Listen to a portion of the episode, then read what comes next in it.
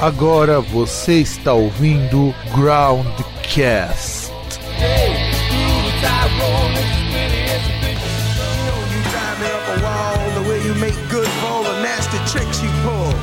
Seems like we're making up more than we're making love.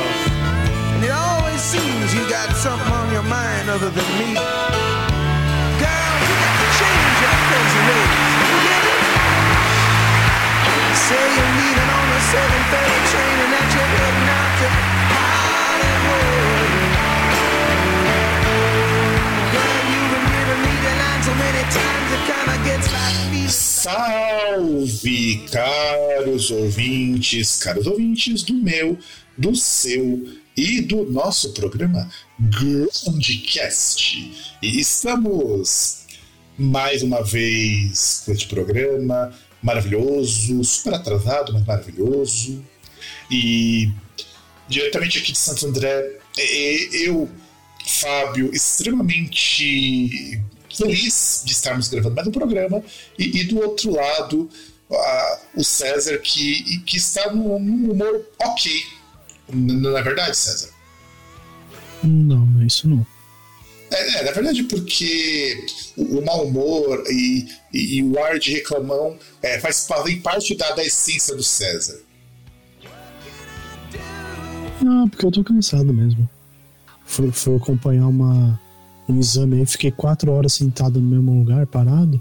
Puta, cara, aí é foda. Foi seu ou da tua mãe que você foi, fazer, foi acompanhar? Não, foi da minha mãe, eu fui só acompanhar, né?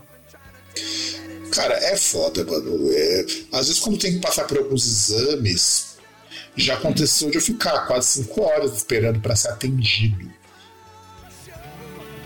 Aconteceu. Não, e... mas é o exame mesmo, né? Ah, não, no caso foi esperando para para fazer o exame como um todo, né? Ah, então menos mal, pelo menos ela não ficou esperando tanto. Eu gente que esperar pra caralho. Já, inclusive, quando às vezes que eu baixei no pronto-socorro, teve uma vez que eu tinha chegado. Porque eu achava que eu tava doente e tal, e que muito provavelmente era crise de ansiedade, alguma coisa do tipo. Eu cheguei uma vez lá duas horas da tarde e voltei para casa quase sete. Sabe? É meio foda isso, meio foda. E. E, cara, é, eu não sei se você anda acompanhando esse universo do, do, dos festivais que anda acontecendo no Brasil. Soltaram o, o line-up né, do, do Primavera Sound.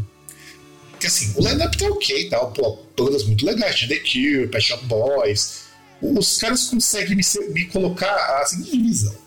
Imagina o seguinte: é, só para o nosso ouvinte ter uma ideia, caso ele não conheça essa referência. Imagina se você estima um festival de dois dias e você tem um dia. E você tem no que é esse festival? Iron Maiden, Metallica e Judas Priest, vai um exemplo. E você também tem ao mesmo tempo. Você tem é, Madonna e você tem Achei lá pensar alguma coisa assim. E Rihanna, vai um exemplo. Qual seria o certo de organizar esse festival? Você organiza mais ou menos pelo tipo de público que vai em determinados rolês, né? Então, por exemplo, colocar Metallica no meio e Judas num dia e o pessoal de pop no outro. Não seria essa a divisão correta? Sim. O, caras me jogam The, me joga The Cure num dia e me joga Pet Shop Boys no outro. É, é essa a divisão que os caras fazem. E, e, a gente sabe que o público que veria o The Cure é o mesmo que vai ver o Pet Shop Boys. Até porque são bandas de épocas muito próximas. O público é muito parecido. Então o que ele fez? Ele pegou essas bandas que têm públicos muito parecidos, e em vez de jogar tudo num dia só, dividiu em dois. Com o único propósito de arrecadar mais dinheiro. Fazer de... mais. Exatamente. E, e não é só isso. No resto da América Latina, eles não fizeram separação. O, a separação do, dos dias está certinho no resto da América Latina. É somente no Brasil que fizeram isso. Mas sabe por que, César, que fez essa divisão? Hum por causa de uma é, produtora assim, muito conhecida no Brasil, chamada Time for Fun, que foi a mesma que cagou no Lollapalooza esse ano. Sabe, ela não tá mais. A partir do ano que vem vai ser direto a empresa do Ferro que vai cuidar da, do Lollapalooza, porque esse ano os caras chegaram faltando 15 dias para pro, pro festival acontecer, os caras estavam vendendo ingresso 2 por 1. Um. Quando que um festival grande que no Lollapalooza vai fazer oferta 2 para 1? Sabe? E eu, eu acho isso foda. Sem contar que a gente tem um problema agora, que eu acho que agora o pessoal está começando a sentir, que é o seguinte, ó, a gente vai ter o The Town, vai ter o Primavera Sound, vai ter o Oxygen Festival, isso tudo só no segundo semestre. E tudo evento caro. Tudo evento caro. É evento que se você for pagar inteira, um dia de evento tá custando quase 600 pau. Se você for pagar inteira. E, porra, mano, não dá, cara. Se a pessoa visse show uma vez por semana, no ritmo dos preços que estavam no Brasil, você paga menos do que você vai pagar para ver um dia de festival. Sabe, tem alguma coisa errada aí. E a gente não tá falando de festival organizado por meia dúzia de candanga, a gente tá falando de festival que tem patrocínio, que conta com verba de apoio de prefeitura, ou mesmo do governo federal. E eu não entendo a lógica de um festival como eu tava vendo ali do, do Primavera Sound, para você assistir dois dias de festival, você gastar quase R$ 1.200, porque também tem a taxa de inconveniência de 20%. Eu não entendo, cara. De verdade. O que justifica que o pessoal tá cobrando tão caro em festival e, por consequência, também tá fazendo tão pouco show fora de festival? Sabe, eu acho foda isso, eu acho foda. Porque. Pra você ter uma ideia, ó. E, e ainda tem, tem um plus aí, tem um segundo. É, teve o Not Festival que foi cancelado, né? Não vai rolar esse ano no Brasil, porque acho que os caras tiveram problemas de grana, né? Vai pro ano que vem. Só que os caras já tinham chamado o Evanescence pra tocar no Brasil, no, no Not Festival. Aí o que os caras fizeram? Vão fazer o show solo, né? A banda já, já pagaram o cachê, a parte do cachê, vão fazer o show solo, né? É, sabe o Ayangabaú? Aquela parte que eles. que o. que o Covas. Não, que o Covas fez aquela bosta de reforma. É, que eles privatizaram, inclusive. Então, você sabe que fizeram uma casa de show ali naquela bosta, né? Não sabia, não. Então, eu descobri também esses tempos que fizeram uma casa de show. Qual foi o intuito? Ah, vamos revitalizar o lugar, vamos trazer mais gente. Porque que, a tudo que fizeram era dar uma revitalizada, virar um lugar que as pessoas pudessem ir frequentar. E os Oshima derrubaram um baita de um parque legal que estava meio mal cuidado, mas era só você fazer mais forma, fazer aquela atrocidade ali que nem terminaram. E o Vanessa ia tocar numa casa de show ali. Pessoal, ok, pô, é do lado da estação, tal. É uma casa pequena pro padrão do Evanescence, mas ok, sabe? Não é uma casa pequena, mas é pequena pro padrão da banda. O que os caras fazem? Os caras trocam pro Allianz e tira a banda dali. O que comprova você vai mais ver que o, o cara que aquele projeto é um idiota. Quer dizer, porque era a única banda que ia tocar naquela casa também, viu, César? Não tem mais nenhum show programado para aquele lugar. Então, quer dizer, a ideia de você revitalizar a região ali do Anhangabaú foi pro saco. É, só pra gastar dinheiro, né? Não, não, e não só gastar dinheiro. É gastar dinheiro e justificar um abandono que está acontecendo faz mais de oito anos da, da região de São Paulo como um todo. É muito mais, inclusive. Não, não é mais assim, mas é mais gritante desde a gestão do, Dó, do Dória na Prefeitura de São Paulo, até entrando a, a, do Bruno Covas e agora do Ricardo Nunes, rapaz, não dá para andar em São Paulo. Não dá. Faz mais de, de quatro anos, mais de cinco anos que eu não vou nem pro lado da República. Sabe, faz muito que eu não consigo nem ir pra lá. E eu tenho um receio, porque eu tenho conhecidos meus que foram assaltados voltando de lá. Que também é outro problema. Sempre teve assalto para aquela região. Não é uma coisa nova. Mas nunca teve tanto assalto. Então tá foda pra aquele lugar. Tá foda. Tá difícil. Mas se tudo der certo, ano que vem o ex tira o lugar do cara e aí já dá uma aliviada em São Paulo. Se, se, nada errado, sabe? Vamos, vamos, ver, vamos ver o que vai acontecer até, até agosto de 2024. Se estivermos por aqui, né? E vamos começar então. Uh, agora vamos falar dos discos de 1991.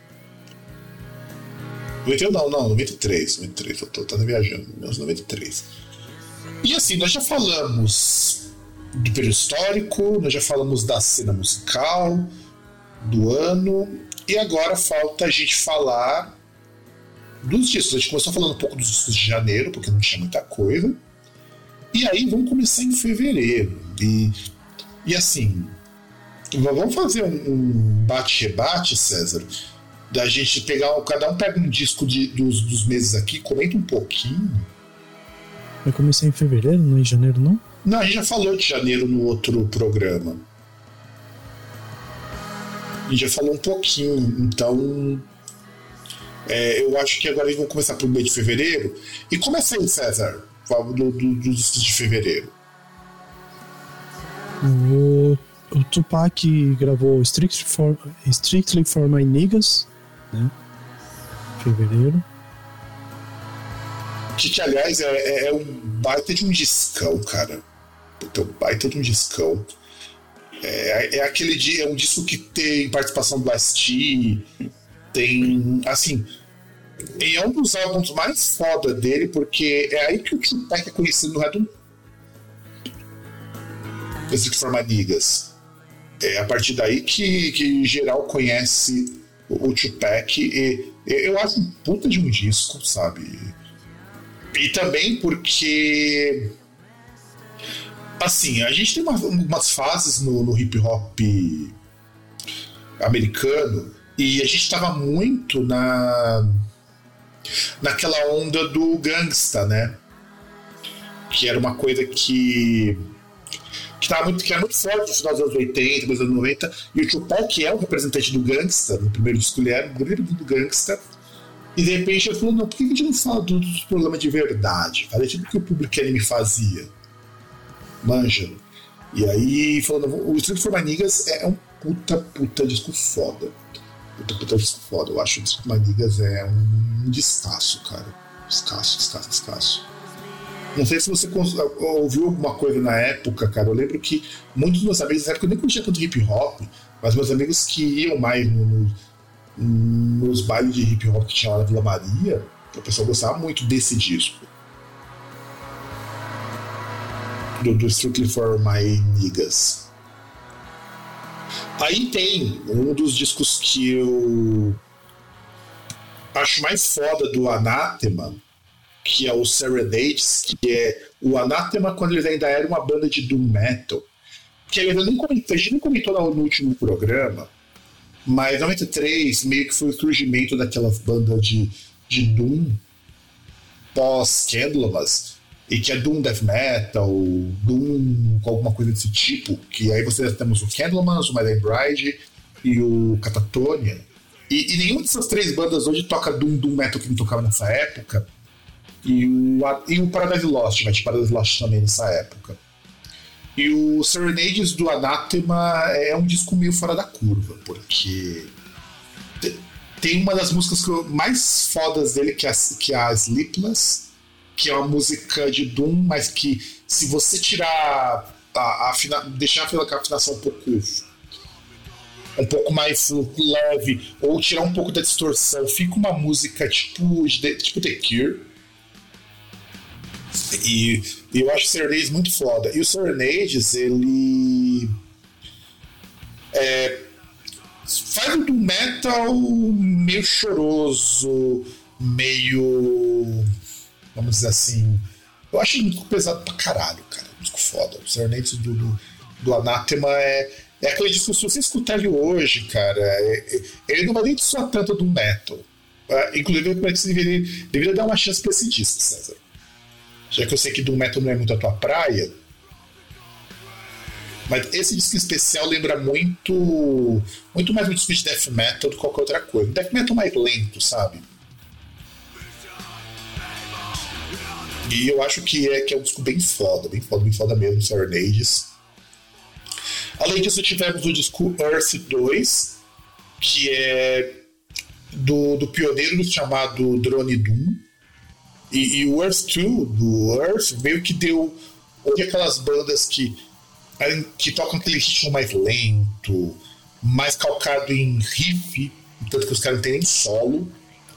O drone doom é, é, é, um gênero que. Aliás, do metal já é um gênero bem pequeno dentro do metal.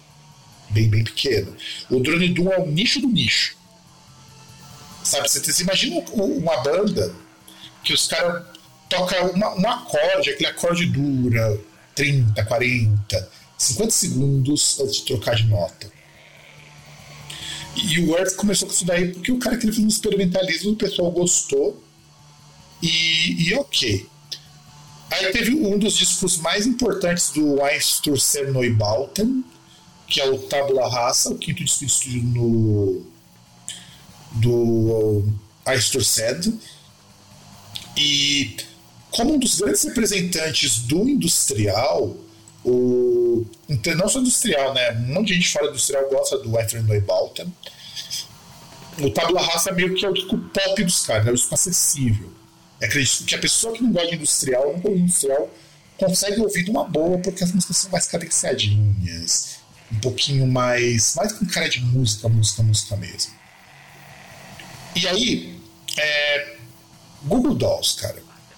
É, você já escutou uh, alguma coisa do Google César? Cara, a gente foi obrigado a ouvir, né? Não sei nem se se foi desse disco, né? Mas quem viveu na época de MTV tem um tem um filme do Nicolas Cage lá que ele fez também com a é o Cidade dos Anjos. Isso. Então a gente foi obrigado a ouvir, né?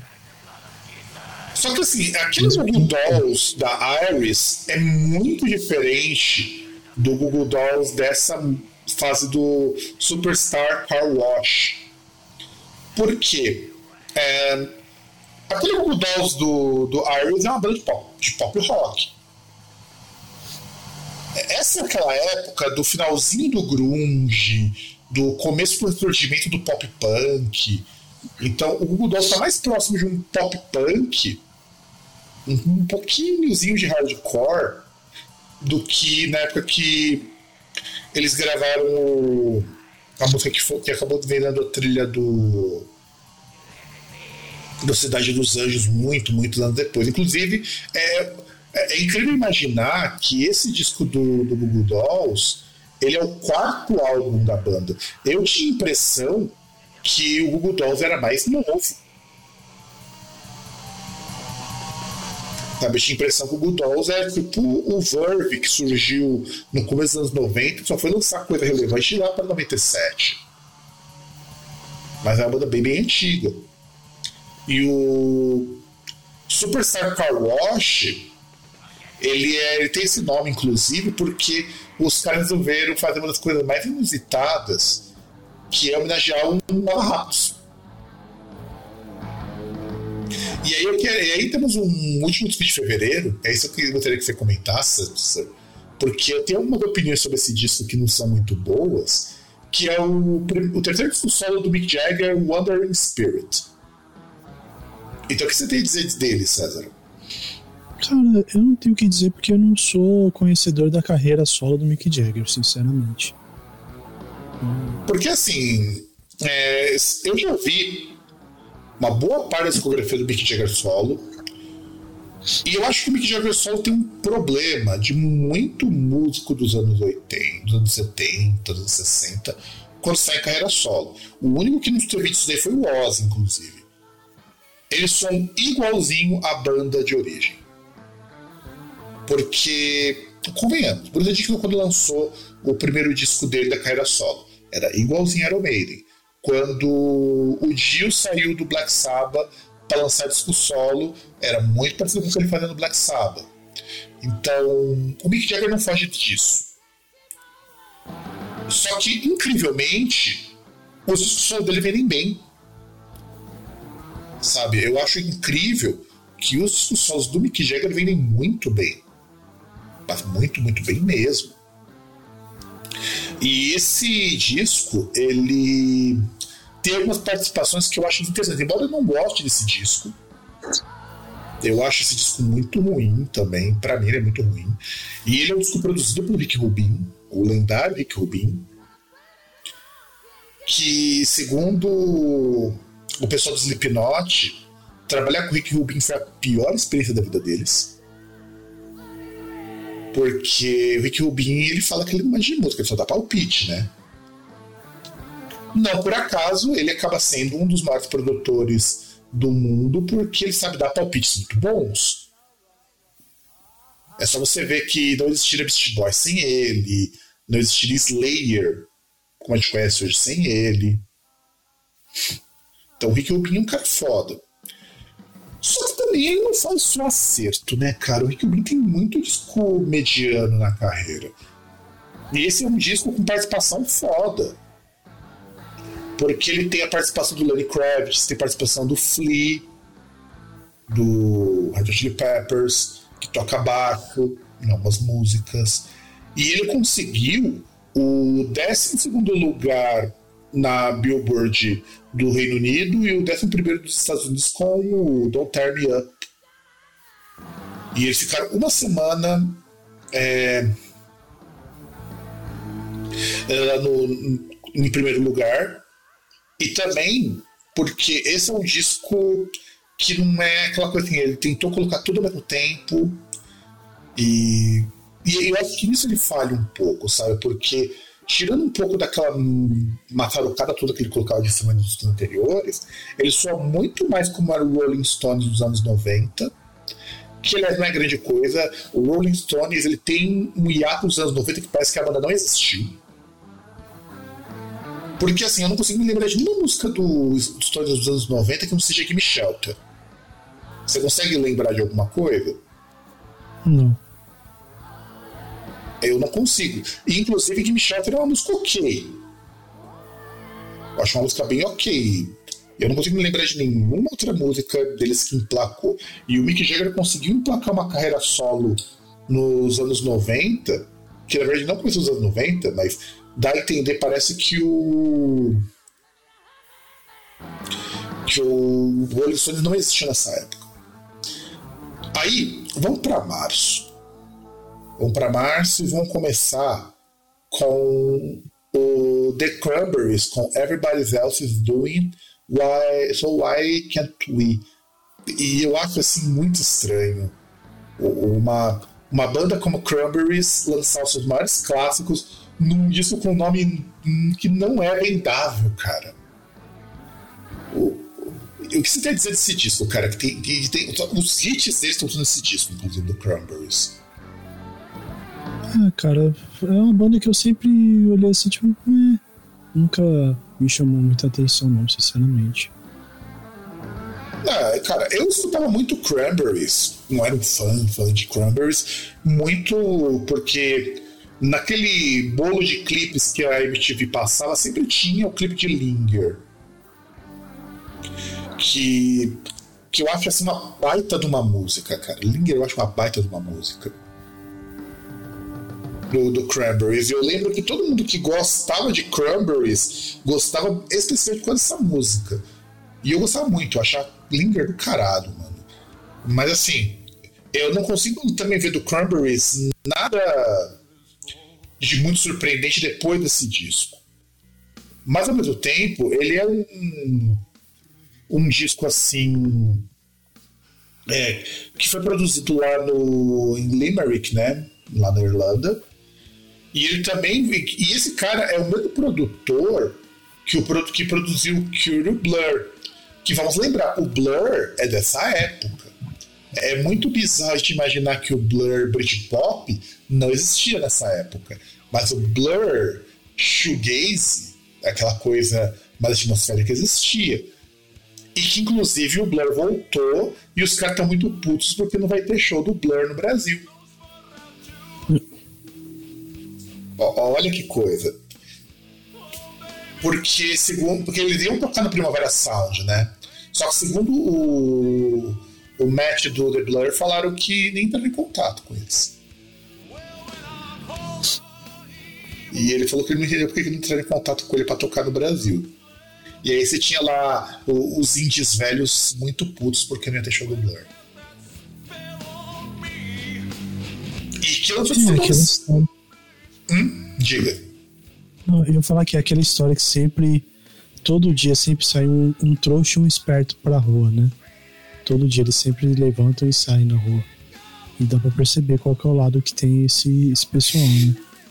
Não, e, e assim, cara, é, não faz sentido os caras dizer que era cachê, porque eu duvido que o dono do Primavera Sound não ia ter dinheiro para o cachê do Blur. E eu duvido que o cachê do Blur fosse maior que o do The Cure. Sabe? Eu duvido, duvido que o Robert Smith cobra menos que o The Blur. Até porque os caras pintam com Gorilas também. Que é um documentário que o Gorilas, se não me engano, no passado retrasado. Então. É, ele tem produção então do, do Stephen Street. E esse é um disco que tem a música Dreams, que já é uma música que eu não gosto tanto. E, e Linger. Eu lembro, inclusive, quando a Dolores Riordan morreu, cara. A comoção que foi justamente porque todo o pessoal da nossa cidade que lembrava do Zombie, Linger, que são músicas assim. que tem cara dos anos 90. Eu acho que Cranberries é uma banda com cara dos anos 90. Não sei se é essa a impressão que você tem, mas eu tenho a impressão que se você falar de anos 90 e não tiver o, o nome do Cranberries, você não sabe que foi dos anos 90. E aí, tem o Living Color. E, e eu acho o Living Color uma banda curiosa, cara. É, eu gosto muito do Living Color, mas na, na minha cabeça, o Living Color existiu só pra gravar CD, porque eu nunca vi. Agora não, agora já consegui ver muito mais. Eu nunca tinha visto antes de show, é, nada ao vivo, antes do, da internet. E, e, o pessoal do Living Color lança o Stem, que é o terceiro disco deles. O que me espanta muito, porque aí, no contrário do que acontece com o som que eu falei no começo, eu sempre achei que o Living Color fosse mais antigo que isso. Sempre achei que o Living Color era uma banda do começo dos anos 80. E não, o Living Color é, é uma banda que teve seu terceiro disco nos anos 90 e basicamente o Living Colors meio que é uma daquelas bandas de metal que caíram pro segundo, terceiro e quarto escalão não por mérito. E, você, Zero, o que você pensa desse disco do Living Color? É, tipo. Já não é um trabalho que tem ali todas as Assim, tem, tem os clássicos ali da banda, né? E, eu acho que depois desse disco, inclusive, acho que eles entraram no hiato, né? Chegaram a separar no momento. É, e sabe qual que é o problema? O Living Color vai lançar um disco meio groovado, né? Na época que o Nirvana lançou em útero. Eu só acho, assim, os caras têm muito azar também. Além dos caras sofrerem pra caralho, né? Pô, você vai lançar um disco que vai competir com Nirvana, cara. Eu acho que tem uma coisa errada aí. Aliás, é só a gente observar que nenhuma banda dos anos 80 conseguiu grande destaque na época do Nirvana. Porque com o Inútero e com o Nevermind, o Nirvana meio que solapsou muita banda dos anos 80. A não ser se você pega as bandas, sei lá, banda de, de pós-punk tipo The Cure tal, que ainda conseguiu alguma sobrevida. Ou Depeche Mode também, outra banda também que sou muita banda de dos anos 80, o Living Color meio que sofria disso, porque quem que ouvir uma banda de metal no começo dos anos 90? Vamos ser sinceros, cara. Se hoje, pra muita gente, escutar metal já é meio cringe, imagina coisa dos anos 90. Sabe, é, é, o metal tava muito desgastado no começo dessa época. Porque os piores discos de muitas bandas foi lançado nesse período até 95. Black Sabbath lançou disco ruim, Iron Maiden lançou disco ruim, o Metallica lançou um disco meia boca quando lançou o Load. Então a gente tem um monte de discos dos anos 80 e do banda dos 80 que foram nesse período muito ruins. E eles tiveram muito azar. E muitas vezes falam, pô, Code Personality, essas coisas não vão ter esse disco. E mesmo que tivesse, seria um fracasso.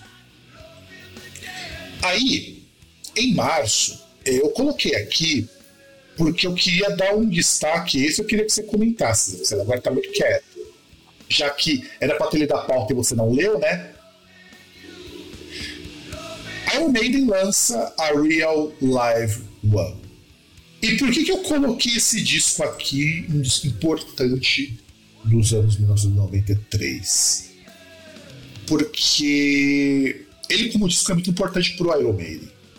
Porque depois de lançar aquela bomba do Fear of the Dark, eles lançaram dois discos ao vivo, né? Um agora e também outro no mesmo ano, que é o Real Dead One. E que, porra, deu uma sobrevida do caralho pro Iron Maiden, numa época que o Bruce Dixon tava pra sair, inclusive.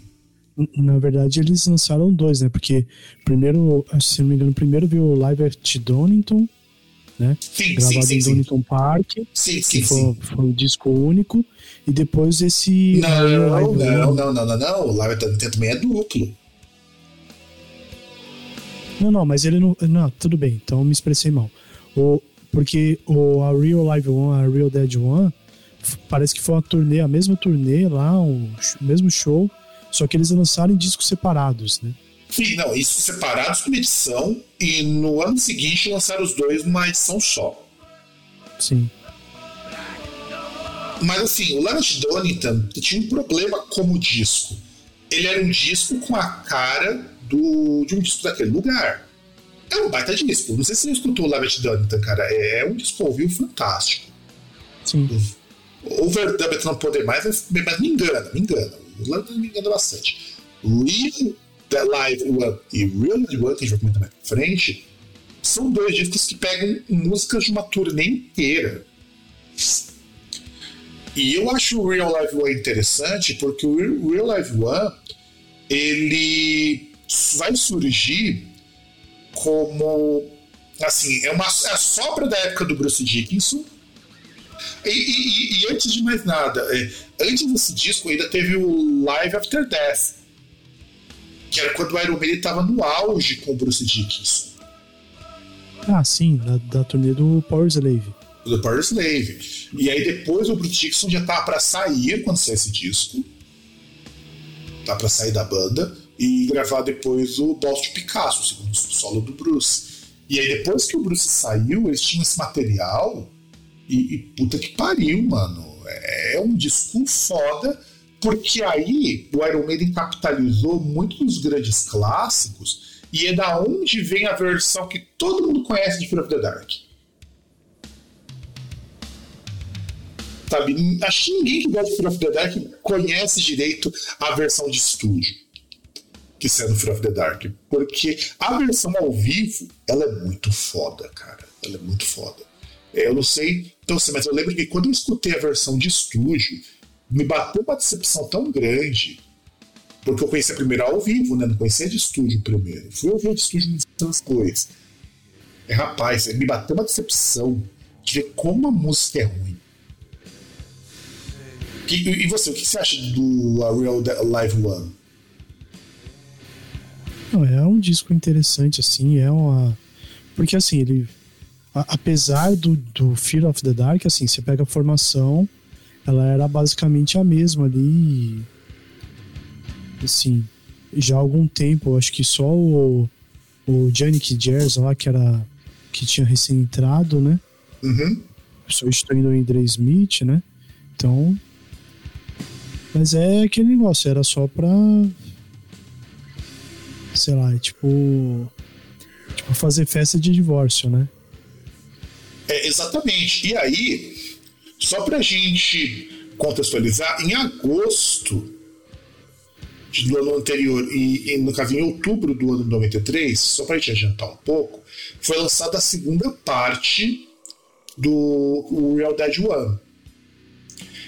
E na verdade, o Real Dead, enquanto o Real Life One tem mais música do Fear of the Dark, ele é mais focado no Fear of the Dark, o Real Dead One é mais focado nos clássicos dos anos 70 e 80 do Maiden. Então tem na versão ao vivo de Number of the Beast, que é uma versão fantástica.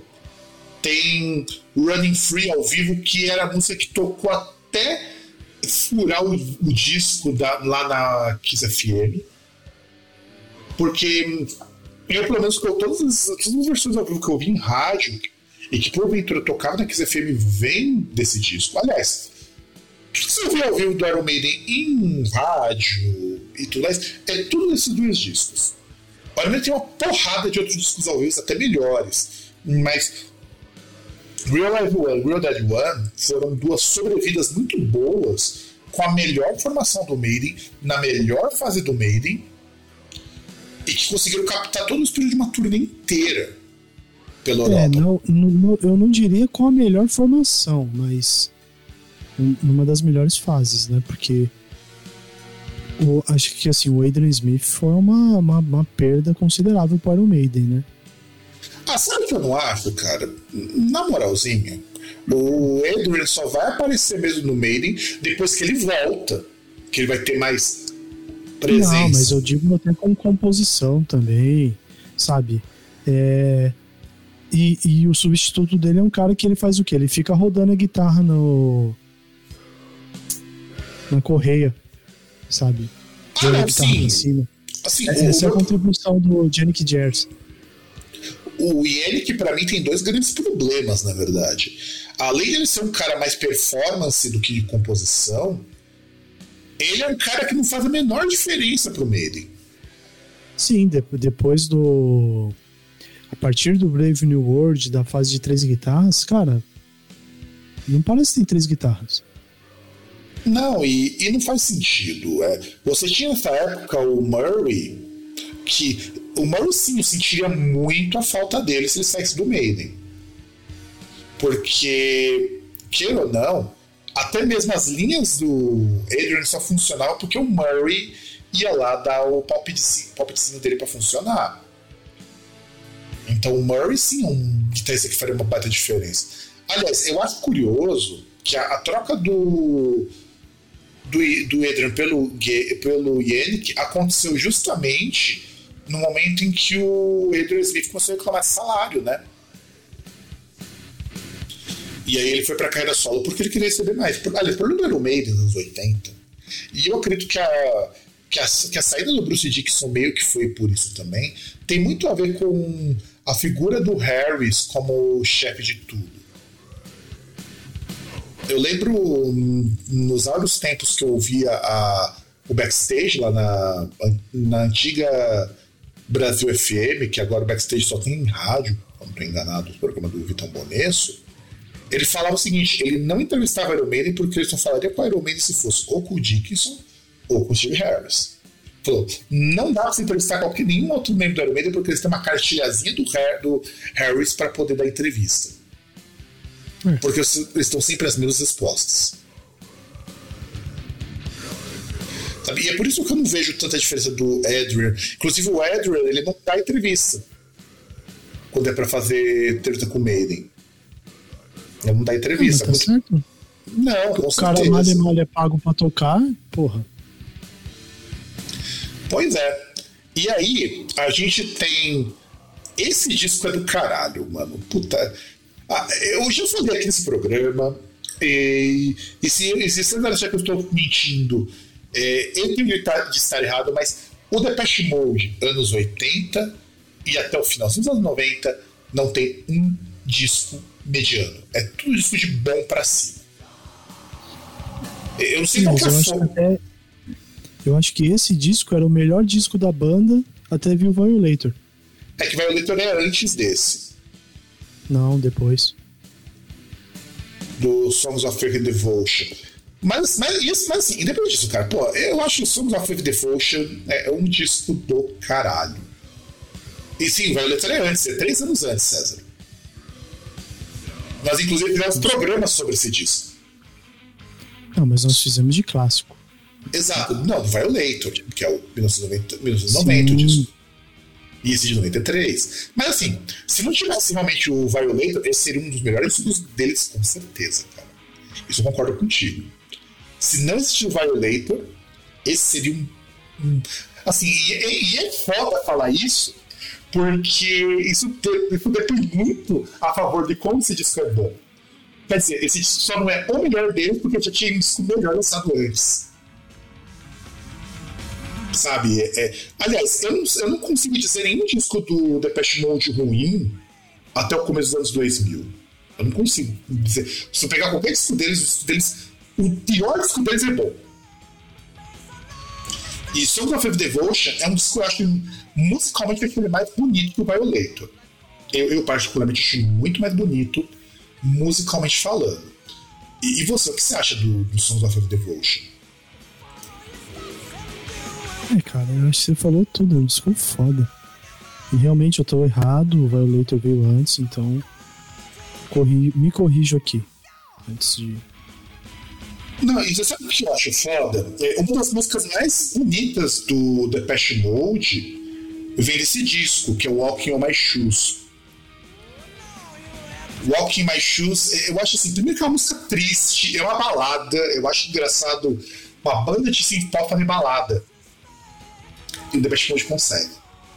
Walking My Shoes é, é aquela música assim, cara, é de chorar a música. Sem contar que o Depeche Mode sempre foi aquela banda de synth pop que fazia tudo que o pessoal de synth pop normalmente não teria coragem de fazer. No, no- nesse disco, eles estão pegaram um pouquinho do grunge e resolveram misturar lá com música eletrônica e deu certo, cara. É, o- mas eu acho que muito disso acontece com o Depeche Mode, eu particularmente, porque eles estão num nível de banda que a gravadora não manda neles. Porque qual é o grande problema de geral das bandas?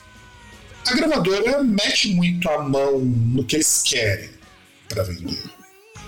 E a Mute Records tinha muito essa vantagem de permitir que o artista fizesse o que ele queria.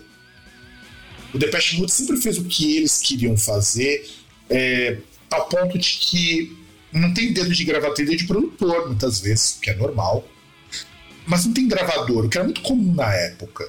Um dos motivos pelo qual o Nirvana saiu do selo onde ele estava e voltou e foi para outro quando foi lançar o Útero foi meio isso, porque a gente até comentou isso no Nevermind. O Nirvana, o Kurt Cobain ficou satisfeito com o resultado do Nevermind, porque ele tava muito metal. Muito metal, vendeu muito e não era o objetivo. E o Depeche Mode não. O Martin Gore sempre fez o que ele achava que tinha que ser feito e funciona. Ele é um cara que funciona. Songs of Devotion é muito foda. É muito foda como disco, como álbum. É, eu acho do caralho. É, só, tem, só tem isso pra dizer, cara. Um comentário sobre o Songs of Devotion. Não, acho que já foi dito que precisava ser dito. Aí temos um disco do Stereolab, que é o Space Bachelor Pad Music, que não é um disco de grande destaque do Stereolab, embora Stereolab é aquela banda que eu aprendi a gostar depois de velho. Porque Stereolab era daquelas bandas que o Massari punha no lado B. Só que não tinha cara de banda de lado B. Na minha cabeça nunca tinha cara, porque pra mim era muito pop. Aí eu descubro que nessa época dos anos 90, o Stereolab lançou um disco com participação de um cara de música industrial. O cara do Nurse Wound. E eu falo, pô, mano, quem pega um cara tão obscuro assim pra gravar com uma banda que era ripada na época? É isso fizeram. E aí eu comecei a ver aquilo e falei, pô, mas tem uma ideia muito foda aqui. E eles, porque eles lançaram esses discos lá do, com, junto com o Stapleton. Aí tem a, a Suede, que lança o primeiro disco, que eu acho aqui. E aí, esse aqui eu quero que você comente, até porque eu esqueci de colocar coisa na pauta aqui. Eu ter colocado informação que eu esqueci. Do Coverdale ah, e do Page. Cara, não tem muito o que comentar, né? Tipo, foi a parceria do, do Dave Coverdale com o Jimmy Page, né? Tem, tem umas musiquinhas legais, como single, se não me engano, foi o Shake My Tree, que é uma musiquinha até legal, né? Tipo, tem uma sonoridade assim, interessante, mas assim, não tem muito o que comentar desse disco, não, sinceramente. Eu particularmente não gosto desse disco, né? Eu não gosto. Porque um, um grande problema, eu não sei se sou eu que tenho esse problema hoje, né? O Fábio de, de 15 anos achava o máximo isso. O Fábio de 39 já acha sofrível. Anos 90 é, é muito pródigo desses artistas tentando dar uma requintada na carreira. E, e o Coverdale era um deles, porque o Whitesnake não tava lá essas coisas. E a carreira solo do Coverdale, ela é uma merda. Ela é uma merda, ela é muito ruim. É muito ruim de tudo. Aliás, qualquer artista de banda tipo a Snake fazer carreira fora daquilo ali é muito ruim. São poucos os artistas que prosperam fora. É que, na verdade, um, vai, né? um, grande, um, um, grande problema do, do Dave Coverdale, na verdade, é uma coisa que ele até reclama, assim, que ele não gosta que digam, é que muito do sucesso dele se deu em cima de Guitar Heroes, né? Você ter os caras fodões. Night Snake ali, que você já teve, porra, Steve Vai, o John Sykes, sabe? É, pô, ele já tocou no, no Deep Purple só com o Hit Blackmore, tá ligado? Sim. Não, ele foi sabe? vocalista um tempo do, do Deep Purple quando o Ian Gillan saiu. Sim. É, inclusive depois que o. Porque assim, antes do. Do Ian Gillan voltar, o, o Blackmore saiu do Deep Purple. E aí ficou a formação ali com o Tommy Bolin, né? Que também era um cara. cara fodão, assim. E aí é ele tentando pegar mais um Guitar Hero para fazer um fazer um disco, né? Fazer alguma coisa. É, e eu acho foda. O, o, o Coverdale tem esse problema de que ele não brilha sozinho. O foda do Coverdale é isso. Ele não consegue brilhar sozinho. E na verdade, e é aí que nós entramos no paralelo que eu acho triste. O Ozzy também cai nisso. O Ozzy sozinho não brilha. É, porque não.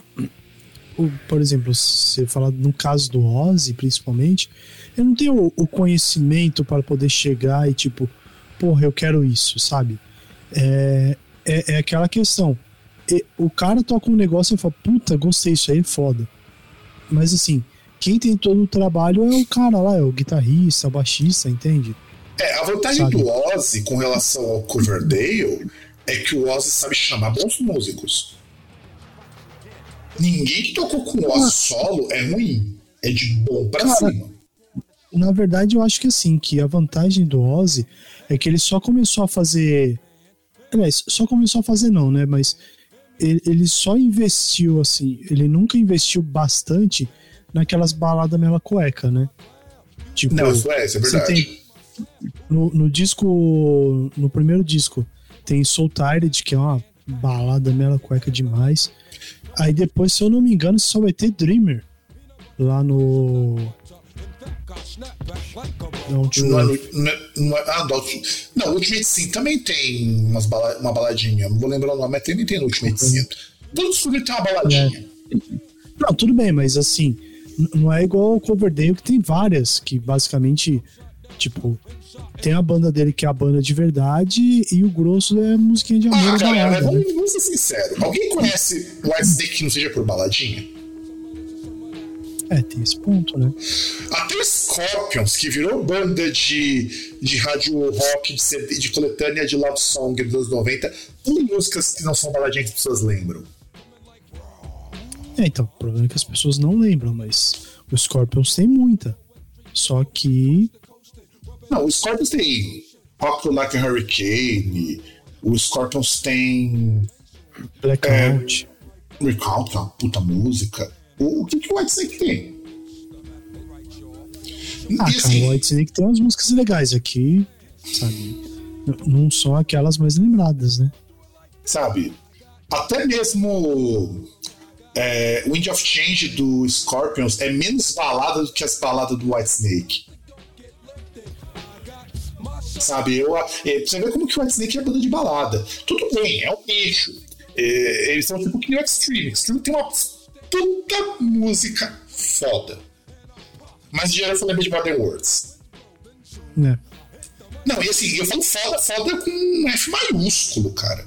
Porra, mano, os caras têm umas músicas ali com uns negócios de progressivo que eu acho. Que eu escutei, inclusive, no disco mais recente que saiu dos caras do stream. Pô, porra, mano. Como assim essa banda faz sucesso com Modern Words? Que também não é uma música simples, vai. Convenhamos, não é uma música tão simples. Ela soa muito simples, mas a parte acústica dela é, é do caralho, mano. Aí vamos pra abril.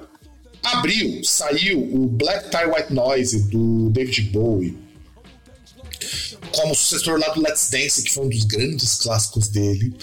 E assim, o Black Tie White Noise, o David Bowie estava numa época, junto com o Nile Rodgers, que ele queria um álbum que fizesse um tributo para a música negra que influenciou ele. Porque o Bowie, no contrário do que muita gente fala hoje, ele nunca escondeu que música negra fez muito do repertório dele. Não Ao contrário do Led Zeppelin. É, exato. Aliás, é, é engraçado que até o Elvis falava que a música negra é, compôs o repertório dele. Sabe, até o Elvis. E o David Bowie falou, não, ele é, resolveu gravar o Black Tie White Noise e aí ele começou tocando saxofone, porque o, aliás, o David Bowie, uma das poucas coisas que pessoas sabem é que o David Bowie também era muito instrumentista. Ele tocava bem os instrumentos? Não.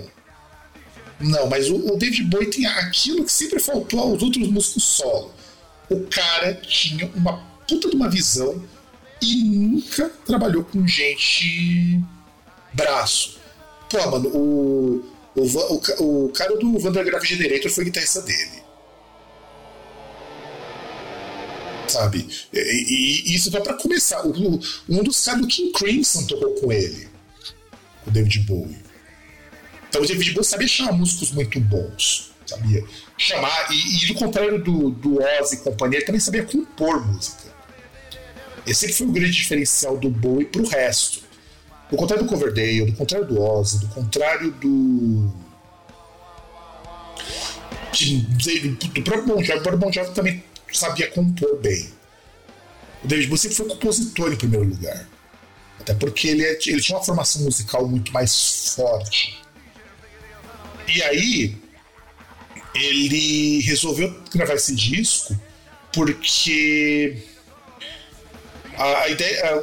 Quando ele começou a, a, a se formar como músico, as influências dele é tudo muito no jazz, totalmente. As influências do Bowie são muito do lado do jazz, do, do lado do funk americano, que para muita gente, aí entra o, o fatídico Led Zeppelin, foi uma fonte de inspiração inesgotável. Que, aliás, esse é um disco do David Bowie que soa muito como um disco de black music. E é um disco que o pessoal gosta muito, muito, muito mesmo. Porque é o David Bowie lançando algo muito relevante nos anos 90. Só que ele não fez turnê desse disco. Sabe? É, é, é muito curioso porque o David Bowie lançou um monte de disco que teve problema com turnê, com recepção, que foram mediano para baixo. Quando ele lançou um puta de um disco, ele falou: Não, não fazer turnê porque eu tô cansado fica pro próximo. Ele conseguiu tirar dinheiro desse disco, mas ele resolveu fazer turnê, porque ele já tava meio de saco cheio disso. E lançou o que ele queria lançar. Aí chegamos no disco.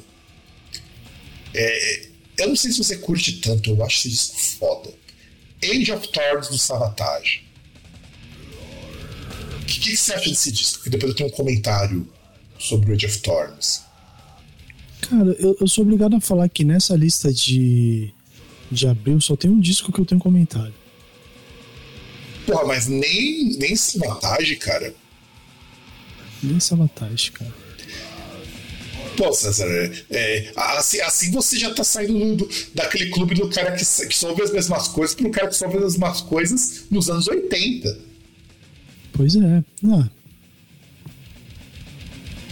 Porque assim, é, é, Savatage era a banda favorita de 10 entre 10 ouvintes de rádio rock dos anos 90. E não é muito favorito do Savatage, tá? Só que completou 30 anos em 2023. E o pessoal tá pilhando muito o, o John Oliva para ele fazer uma turnê comemorativa do of Thorns. E parece que vai rolar, sabe? Porque é, foi o último disco do Sabotage e o último com participação, olha, o último com participação do Chris Oliva. Antes de entrar o Zack Stevens, e quando entrou o Zack Stevens no vocal, porque o John Oliva não conseguia cantar muito bem, porque estava meio mal de saúde. E Age of Thorns é o, assim, o disparado, um grande hit do, do Sabotage. Antes, claro, o Sabotage ele tinha o the Hall of the Mountain King, que é o disco que, pô, acho que todo mundo que conhece Sabotage já escutou In the Hall of the Mountain King, que aliás é, é muito curioso que the Hall of the Mountain King é uma música do Grieg, só que ele tem essa música do Grieg, The Hall of the Mountain King, numa música chamada Prelude to Madness, que é eles tocando The Hall of the Mountain King, e The Hall of the Mountain King é música do Sabotage. É meio, meio, meio enrolado isso. Só que assim, é o disco mais foda do Sabotage. Não é meu favorito, eu gosto muito mais do The Hall of the Mountain King. E, e aquele heavy metalzão dos anos 80 que conseguiu um fôlego no meio do grunge dos anos 90 e funcionou. Aí, e ele funcionou. Sabotage é muito a cara dos anos 80 como banda. E o pessoal tá pedindo muito, muito, muito, muito pro Sabotage voltar, porque o, último disco do Savatage, o Ports and Madman, foi lançado em 2021. E já tem previsão do. De, de lançar o Curtain Call no ano que vem, porque a banda voltou, né? Porque a banda voltou esse ano por conta da comemoração dos 20 dos 30 anos do Age of Thorns. Só espero, só vou esperar que agora o, os caras vão vão continuar porque o, o John Oliver parou a banda depois do Pods and Madman porque a banda dava preju para ele. Ele bancava tudo do bolso dele e dava preju. E e esse é o primeiro disco do. O primeiro único do Sabotage também tem uma bateria eletrônica porque o Steve Walsh ele não estava muito bem para gravar e resolveu experimentar, porque também outra coisa que começou muito metal dos anos 90 foi para muita banda foi experimentar com a bateria eletrônica. Vídeo sarcófago quando gravou o Hate, eles quando o Age of Thorns gravado com bateria eletrônica, muita gente reclama da bateria eletrônica. Embora para mim eu acho bem ok. E é um, um disco com mais experimentalismo em termos de música do que os anteriores, inclusive da ópera rock deles, que é uma ópera muito boa. Aí tem o Monster Magnet, que lança o Super Judge, que é uma banda que eu não dava, que eu não dava muita atenção até os anos 2000. Acho uma banda ok, Monster Magnet. O Tool, que lança Undertow, que é o primeiro disco do Tool. E assim, eu, eu, sei que o César não vai, não vai conhecer Tool, porque o César é um velho de 100 anos, mas escuta esse disco, cara. É, é, é prog rock acessível, o que eu acho muito foda. Só que é prog rock acessível e muito bizarro. E, escuta esse, embora não é meu favorito do Tool, eu gosto muito mais do Lateratus. Mas escuta esse disco do Tool, César. Porque precisa ampliar um pouquinho o, o repertório dos anos 90 é esse disco do caralho. E é um disco que vendeu quase 3 milhões de cópias nos Estados Unidos, ganhou platina dupla. E o que eu acho mais foda desse disco do Tool é o Tool estava tocando um som muito nicho, que é um prog rock experimental, num cenário com o americano que estava querendo ouvir grunge e pop rock, e conseguiram ser uma das maiores bandas de 93. O Minority Kings é muito bom em conseguir. Ele e o Trent Reznor são muito bons em conseguir sons muito fora da curva que vendem muito dinheiro, o que vendem muito dinheiro, o que prova que dá para fazer coisas legais sem precisar ir pro pop e ainda lucrar com isso. Eu vou deixar por último o disco que eu sei que o César ouviu, né? O Primus lança o Pork Soda, que disco ok. A Shania Twain lança o primeiro disco dela, que ninguém gostou, ninguém gostou. E você sabia, César, que a Shania Twain, na verdade, é uma cantora de, é, de country? Sim, isso, aí, isso é meio óbvio, né? Então, mas o que fez ela fazer sucesso são as músicas não country dela. Ah, sim. E sabe que? Eu, eu tenho um documentário, acho que é no Pop mesmo, eu não vou lembrar do documentário, que vai falar sobre o, o country, o country feminino, né? E fala que a Shania Twain foi um grande exemplo para as cantoras, até de pop nos anos 90, conseguirem se projetar, porque a Shania Twain fugia daquele padrão lá da, das grandes divas, tipo Whitney Houston, que era o que estava em voga, e também fugia muito daquela coisa pomposa da Madonna. E esse disco ninguém gostou porque era um disco de country e o povo do country achava muito pop. Mas assim, fica registrado que eu comecei deixando Twain que não foi muito bom. Agora vai, César, fala do disco que você conhece, o único que você ouviu porque você é um velho de 120 anos. Bom, nesse ano teve o, o Aerosmith gravando o Get a Grip, né? Que foi assim, um dos maiores, se não for o maior, maior vendagem da história da banda, né? E aí tem vários. Não, não, é, é o maior, cara. 20 milhões de cópias desse disco, ele é o maior. Sim. Inclusive, a capa do Get a Grip é uma das capas mais icônicas do Aerosmith. Sim. Né, que é uma, uma capa cheia de polêmica, né? Que é a, a vaca com um piercing ali, uma uma tatuagem assim do, do Aerosmith na. Como é que é o nome? É o Uberi? Não, não, não é no Uberi, é, é acima do Uberi. É, acima do Uberi. É, não, não sou veterinário, não sei. Eu ia falar barriga, então foda-se. Não, pode é. ser barriga mesmo, ali, é. região perto da barriga dela. Sim. Eu ia falar teta e barriga, mas tudo bem. É. E, bom, esse aí é um disco que ele tem, assim, Acho que foi o maior momento do Aerosmith na, na década de 90, né?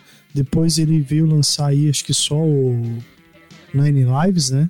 Sim. Que ficou ficaram um tempo parado assim. E até o Nine Lives ele é um disco mais interessante do que esse, mas aqui eles apostaram muito naquela receita do time que tá ganhando no se mexe, né? Não, Pegaram e o disco que... do Aerosmith que eles estavam em pontos de bala depois que os caras deram uma parada com os tóxicos.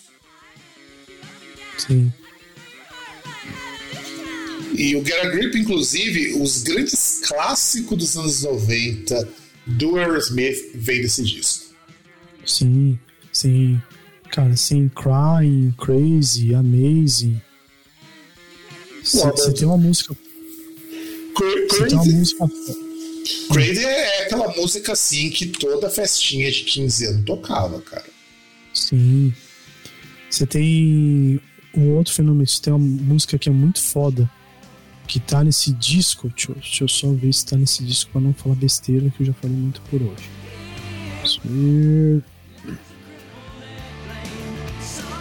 Qual a música, César? É a melhor música do desse disco. Deixa eu pegar. Só um minutinho.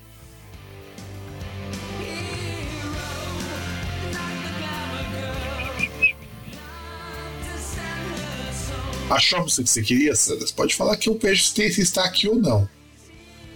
Tem, é a segunda música, Eat the Rich. É, eu não acho tão, tão interessante, não, cara. Na moralzinha. Eu acho uma boa, cara. É. E, e até assim, o, o, fenômeno assim que. Como era a época de MTV, né? Você tem um. O Aerosmith apostando bastante em videoclipe. Teve aquela. Aquele fenômeno lá da Alicia Silverson, que se tornou a garota Aerosmith, né? Porque aparecia em vários discos, em vários vídeos da banda. Inclusive em vídeo que ela aparecia com a filha do Steven Tyler, que é a Liv Tyler, né? É, antes da Liv Tyler se lançar como atriz, ela participou de muito clipe do, do pai dela. Sim. E assim, e o foda, uma das músicas que eu acho, uma das poucas, porque eu não sou tão fã assim, de Aerosmith, eu sempre achava o Aerosmith meio chato, para falar a verdade, mas Living on the Edge é uma das músicas mais bem feitas do Aerosmith. Ao vivo, ela soa assim, de uma maneira foda, cara. Living on the Edge. E é desse disco. Eu, eu, inclusive, eu acho uma pena que. É, assim, na verdade, esse disco é de, de grandes singles, né, cara? Living on the Edge, Cry. Aliás, Cry e Crazy são duas grandes baladas do Aerosmith. E não por acaso também com os dois grandes videoclipes dele vem dessas duas músicas. Crying Crazy. É, é, é, incrível que até o, a, a, timbragem dessas músicas é muito parecida. Aquela coisa, aqueles vocais meio melodramáticos, Steven Tyler. É foda, cara. Eu acho foda esse disco. Nesse sentido. É que o Nine Lives é mais interessante porque ele é virado nos anos 90 e o Aerosmith tá meio esquecido já nessa época. Sim. E esse disco veio demais, muito mais do que o Nine Lives, mas o Nine Lives, como que inclusive só foi sair quatro anos depois, vai ser um disco que vai ter como, um, como único grande hit aqui no Brasil, pelo menos, que é a Rolling Mais Soul. Que é outra balada que outra balada. Que, aliás, o Aerosmith se tornou uma coisa muito recorrente de bandas dos anos 80 nessa época. Com exceção do Guns N' Roses, que veio aquele hard rock quebrando tudo, quase todas elas são bandas que vivem de balada. Essas bandas grandes, o White Snake, o Scorpions, Bon Jovi. Bon Jovi. Só que o Bon Jovi ainda tem, é, quando ele vira John Bon Jovi, ele ainda tem Blaze of Glory. Que é um meio termo, vai. Entre balada e não balada. E a única música do Bon Jovi que eu realmente gosto que é a Blaze of Glory, porque eu acho a parte de voz daquela música incrível. E que hoje o Bon Jovi não consegue segurar mais aquela música porque já fudeu a voz demais. Ele canta aquela música quase inteirinha fazendo drive, é difícil fazer. Aquela música para cantar, Blade of Glory, você tem que ter um gogó muito bom, é difícil de cantar. Difícil, então, se você não tiver um preparo, você acaba com a tua voz com aquilo ali. Que aconteceu com, com o Bon Jovi. E, e Get a Grip também, é, ele tem uma coisa que faltou nos discos anteriores, inclusive, que é um Aerosmith mais técnico. Vamos lembrar disso. É mais, mais técnico, menos moleque, menos drogado. Porque o Aerosmith, os caras foram tipicamente uma banda dos anos 80 que os caras sobreviveram por sorte. E agora vamos para maio. E cara, maio tem um monte de disco legal pra gente comentar. O Blur lançou o segundo disco deles, e é quando o Blur resolve virar rock alternativo. É o único disco do Blur de rock alternativo. O mais foda é que o Blur era uma banda de quinto escalão, de quinta categoria nessa época. Ninguém sabia o que era Blur. O Blur só veio a ganhar relevância porque quando acabou o Grunge, em 95 começou a invasão britânica. Que o pessoal vai chamar depois de pop, com essa invasão britânica. Inclusive tem um, um documentário, um dos episódios do This Pop fala 95 foi o ano da Inglaterra, porque a Inglaterra tinha sido tomada pelo grunge e agora a Inglaterra devolvendo Britpop. Que é um rótulo que não quer dizer bosta nenhuma. Vamos ser bem sinceros, o, o Blur e o Oasis são duas bandas de rock alternativo. Só que os caras chamam de Britpop, assim como o Grunge virou Grunge porque era uma banda de Seattle. Mas era uma banda de rock alternativo do mesmo jeito. E aqui é o Blur tocando rock alternativo e. Mas era uma banda que a... as músicas aqui as pessoas não vão se lembrar porque não é o Blur famoso. É um bom disco, mas não é tanto assim. Rancid lançou o disco Rancid, disco álbum titulado, e agora falar da Janet Jackson. Cara, esse disco é fantástico. O Janet, que é o quinto álbum dela e o primeiro auto-intitulado. A gente comentou aqui em outros programas, desse mesmo ano 2003, que a Janet Jackson, como artista, sempre teve um problema. Que qual era, César? Só para lembrar o nosso ouvinte, então. Ah, cara, se eu me lembro, é, eu acho que é muito aquele negócio de que ficar muito na sombra do irmão famoso, né? Exato, a Janet Jackson tinha um problema. Ela era irmã do Michael. Simplesmente o maior artista de pop de todos os tempos. Ah, mas podia ser pior. Ela podia ser o Tito. Ah, sim, com certeza. Com certeza. Porque pelo menos a Janet, ela era como artista, uma artista muito boa. Mas a Janet Jackson teve o azar de ter um irmão com o Michael Jackson. E, e foda que o Michael Jackson sempre foi um dos maiores apoiadores da carreira dela. Isso fica muito claro com o Janet. Que é o primeiro grande disco dela em termos de sucesso. Porque finalmente ela conseguiu ser uma artista separada do irmão. E isso eu acho que é importante, principalmente porque quando a Janet ela entrou no cenário musical, ela concorria muito com outras artistas femininas e ela por ser negra também tinha um outro grande problema que era de estar sempre à margem do, do irmão. E aí vou ter que falar um pouquinho mais sobre esse disco, já que o César nos abandonou. Então, até que ele volte, a gente vai conversar um pouquinho então sobre esse disco.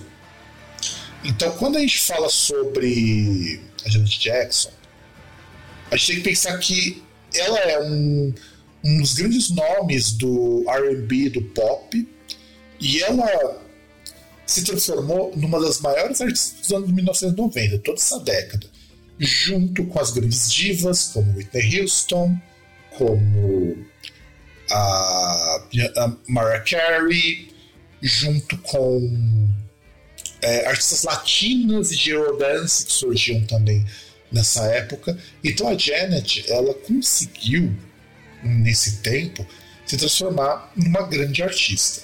E, e esse disco, que mesclava um monte de coisa, ele é, vai trazer músicas como That's the Way Loves Go, If, Again, Anytime and Place. E a partir desse disco, ela se mostra uma artista muito versátil, muito, muito versátil.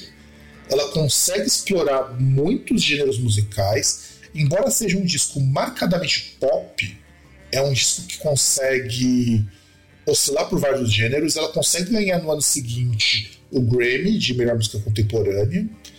E ele, ele se estabelece como uma das, um dos maiores discos de uma mulher. E, claro, junto com os discos da Madonna, que ela lançou dois discos nessa época de grande destaque. E eu acho Janet um baita de um disco. E agora que o César voltou, já que ele tinha nos deixado, o que você acha desse disco da Janet Jackson? Cara, não tenho opinião sobre. É, na família Jackson eu parei no Michael. E olha que esse contrário do, do Michael. E olha que esse disco tem participação do Michael Jackson, hein? Aliás, com o Scream, se eu não me engano, né? Sim, sim, sim. E eu nunca fui um grande fã de pop no geral. Eu só fui prestar atenção na Janet lá pro final dos anos 90, quando ah, também tem clipes com uma puta produção. Bom. Não, ela passou a ter uma produção muito foda pros clipes dela. Depois começou a entrar dinheiro. E aí nós temos o Sound of White Noise do Anthrax. Baita disco, baita disco, baita disco, baita disco. Foda. Dá um comentário sobre esse disco do Anthrax, cara? Eu não tenho muito o que comentar, não, mas concordo com, com o relator. E aí chegamos. Porra, esse disco aqui tem, tem que tomar um omeprazol antes de falar. Eu deixo que você fale sobre ele, César. Ah, não. Cara, não tenho o que falar, tipo. Porra, cara, não, não tenho o que falar desse disco, cara. Tipo. Meu, você ficar lembrando de coisa ruim, cara. Tipo. 93, cara. O, o disco que rendeu a, a demissão do Michael Kiske. Michael Kiske, exatamente. Cara, é. Que aliás, City, enche a boca pra falar desse disco. Esse disco é Pra você ver, o César tá tão envergonhado que nem, que nem o nome do disco ele consegue falar. Que é o Chameleon do Halloween. Sim. Mas por que disco é tão ruim? Vamos tentar explicar pro nosso ouvinte por que, que ele é tão ruim, porque a gente não tá exagerando.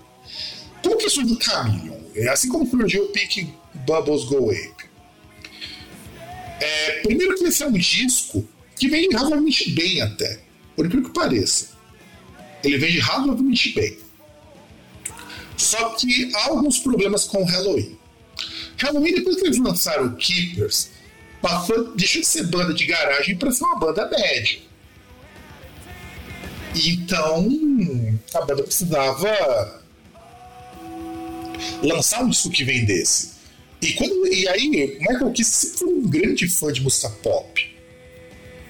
E o dono da gravadora falou: nós vamos ter que fazer um disco mais pop.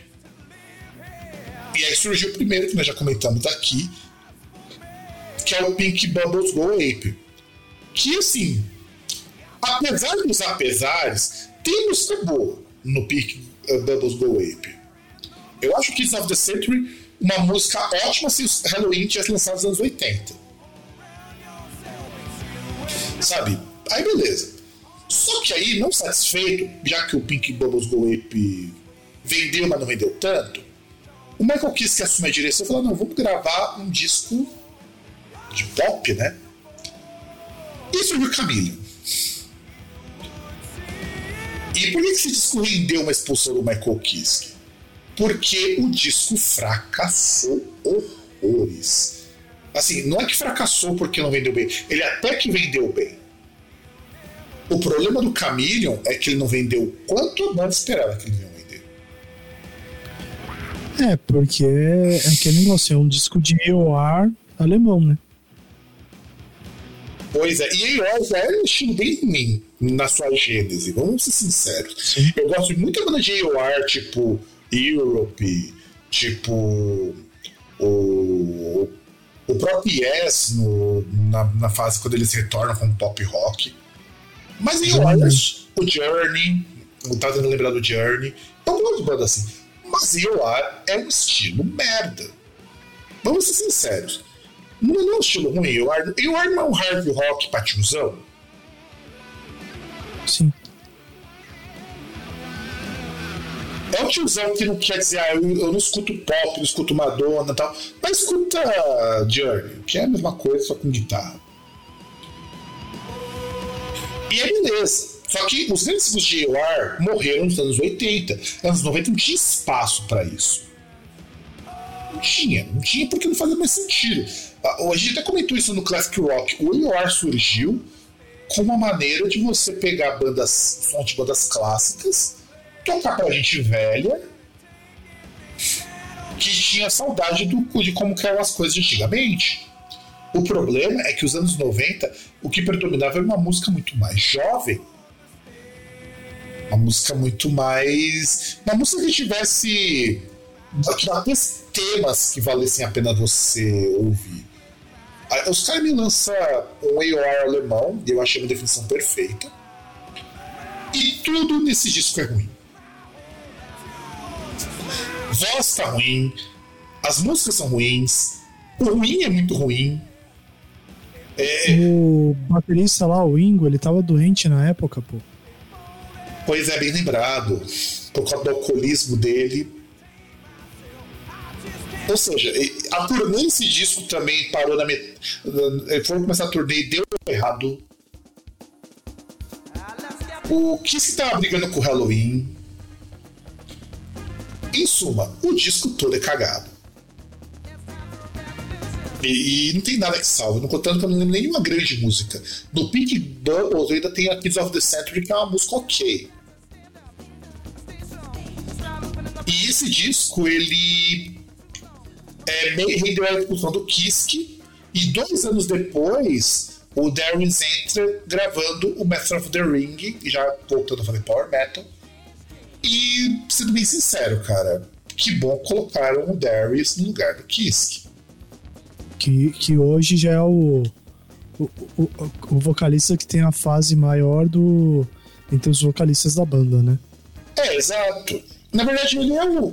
Eu acho engraçado que a gente que é mais velho tinha muita referência do, do Halloween com o Kiss, mas o Kiss ficou cinco anos com a banda. Sim. É, é, é que é, é, muito aquela questão de você ter coisa marcante, né? Sabe? Você não, mas, mas, mesmo, assim. mas, mesmo, o marcante, o que você quer dizer? Porque tem a Out, tem Halloween, tem o Fly Free, mas mesmo em quantidade de músicas marcantes, Darius tem mais música. Sabe? É muito triste de imaginar, porra. É, você tem lá o Time of the Oath, cara, ele inteirinho coloca o, o Kiss no bolso. Se você pegar a própria Escalation 666 do Dark Ride. I Can. Pô, o Darius ele é um vocalista muito mais versátil até do que o Kiske. Porque ele tem uma voz mais rasgadona, mais no drive, e, e uma voz aguda extremamente alta, mas sem ficar muito fina. Imagina se o Kiske tivesse continuado na banda como ser o Halloween hoje. Sabe? Eu fico imaginando isso. E hoje, na verdade, não preciso nem imaginar. Hoje o Halloween, agora é meio que o Halloween United. Não sei se vou manter essa formação por mais tempo além da turnê. Que hoje conta com o Hansen, conta com o Kiske. Só não chamaram o Grapple e o Urikush para tocar nesse projetão deles, porque o Grapple roubava da banda. E o Kurt meio que. Hum? É capaz de chamar. Se, se, se, se for assim, questão dos caras não quererem, só ver a, a, a, grana que tá rolando que eles, que eles aceitam. Não, mas é, é porque o Vaikat não vai querer. O Vaikat não quer ver nem tá de ouro. E o Vaikat é o dono da banda. Vai, o, o, a grande treta do Grapple com eles é porque o Grapple pegava o dinheiro da banda. E assim, pegava na mão um grande mesmo. Não era porque era divisão de royalties nem porra nenhuma. Uhum. O cara roubava a banda. O, é, é foda, né? O, o, o Vicat deu uma entrevista há um tempo falando que a treta dele com o Grapple foi essa. E o Uli Kush, ao que me consta, o Uli Kush era contratado. Depois que o Ingo caiu fora. Tanto que nada que envolve o Halloween ele participa.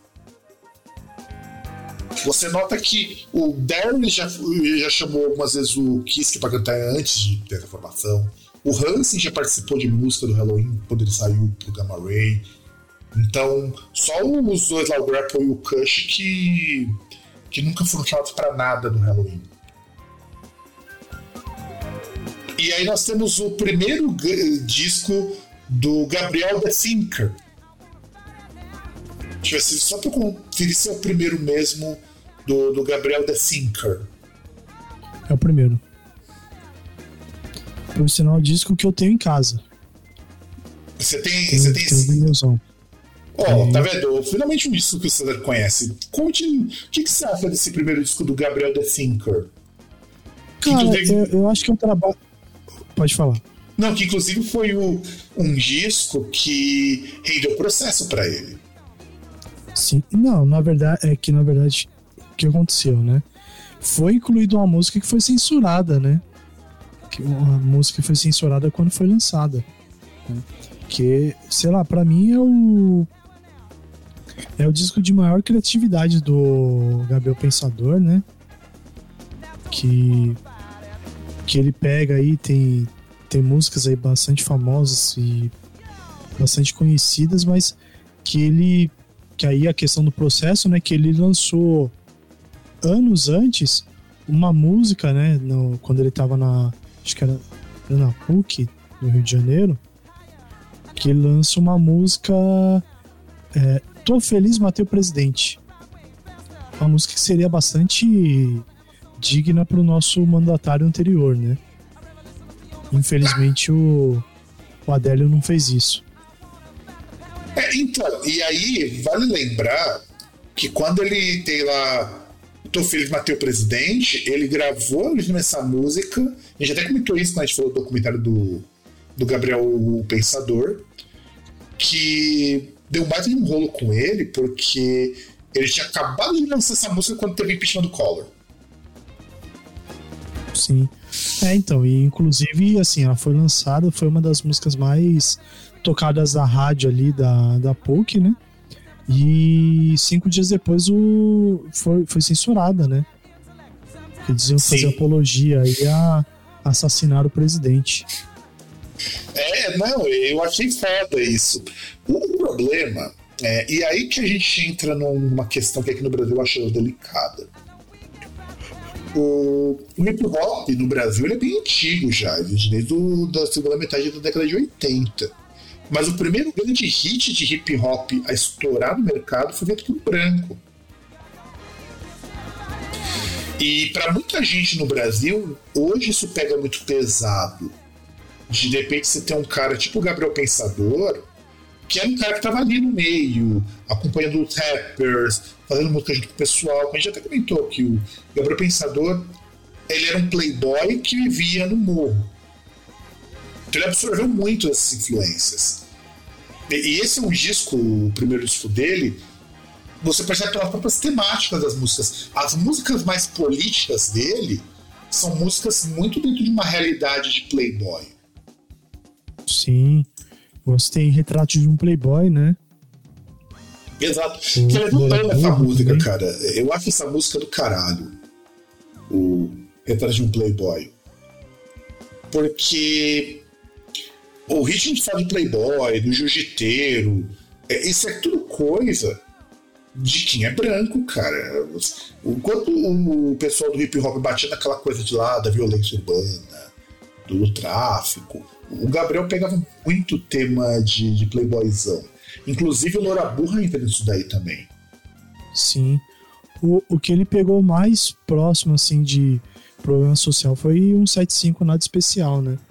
Não, e o Matei Presidente também entra nisso.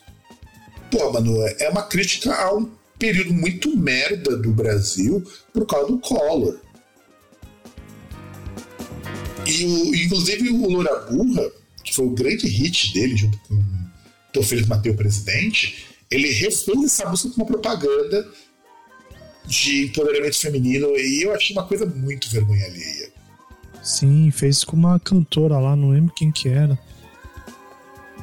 Porque assim, é, eu, eu, Fábio, você sempre vou ser partidário do seguinte, eu sei que você não concorda tanto com isso. O povo fez merda, cara. Já fez uma coisa que é datadaça. Assumir as merdas, não toca mais e, e bola pra frente, tipo, faz racionais. Então, e na verdade eu, eu até concordo com você, porque assim, é, é uma música que poderia ter sido feita naquela época. É, é, é um fruto daquela época, sabe? É, é uma coisa que naquele momento podia ser feito. Hoje, hoje daria para lançar uma música daquela? Não. Mas hoje é hoje. Se Exato. ele quiser, ele pode simplesmente, olha, eu não canto mais essa música, sabe? Igual, Igual... Racionais fez com Mulheres Vulgares. Sim, igual, por exemplo, vou, vou, vou pegar uma, uma referência que seria impossível colocar numa conversa como essa. Como o Paramore que não canta mais Miser Business. Porque é uma música lá que a vocalista vê como uma música que estimula a rivalidade entre mulheres. Tudo não, bem, eu... a pessoa não canta, sabe? Não, o pior que o Henry Williams falou muito disso daí mesmo. É o mesmo Sim. rolê. É o mesmo rolê. O, o Gabriel mesmo ele não toca mais essa música, mas olha, antes mesmo do, do dos anos 2000 ele já tocava menos, porque tinha outras músicas mais importantes. Inclusive o, a música sobre liberação da maconha dele era muito mais importante. Mas Laura Burra também é, era uma música que, é, pelo menos quando eu era mais novo, nossa, o que gerava de bullying para mulheres que fossem loiras? Cara, teve. Teve gente que foi assassinado por causa disso. Teve um caso, acho que foi no litoral aqui de São Paulo, que tipo. Eu não sei o que aconteceu, é, assim, exatamente, mas por exemplo, um cara chegou, chamou a mulher lá de loura burra, só que a mulher era casada. Aí o marido dela pegou e matou o cara. Sabe? Tipo. Você entra no mérito se é certo ou se não é, cara, porra. Não, e sem contar e assim, o seguinte: né? o Gabriel Pensador nem criou essa expressão loura burra. Essa era uma expressão hum. que já existia. É, do. Aliás, inclusive, porque você tem as referências do. Na música, inclusive, você tem o falso falset, né? E racionais. Uhum. E também porque essa coisa do loura burra é uma referência muito forte a um estereótipo que vinha em filme americano. Sim. Até porque o perfil de loura no Brasil ele é muito menos preponderante do que nos Estados Unidos. Loira, loira, loira mesmo no Brasil é um pouco mais difícil. Não que não exista, tá? Por favor, eles existem e não são tão poucas assim, mas o perfil nosso não é tanto de.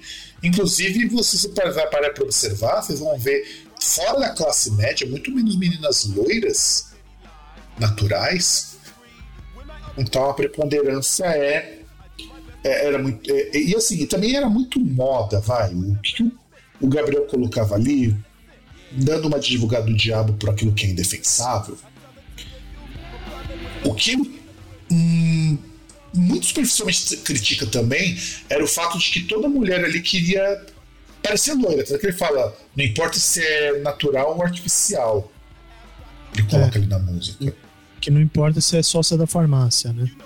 Exato. Porque havia um modismo muito grande de você descolorir o cabelo para as mulheres. É, de ficar com cara de paquita, né, cara?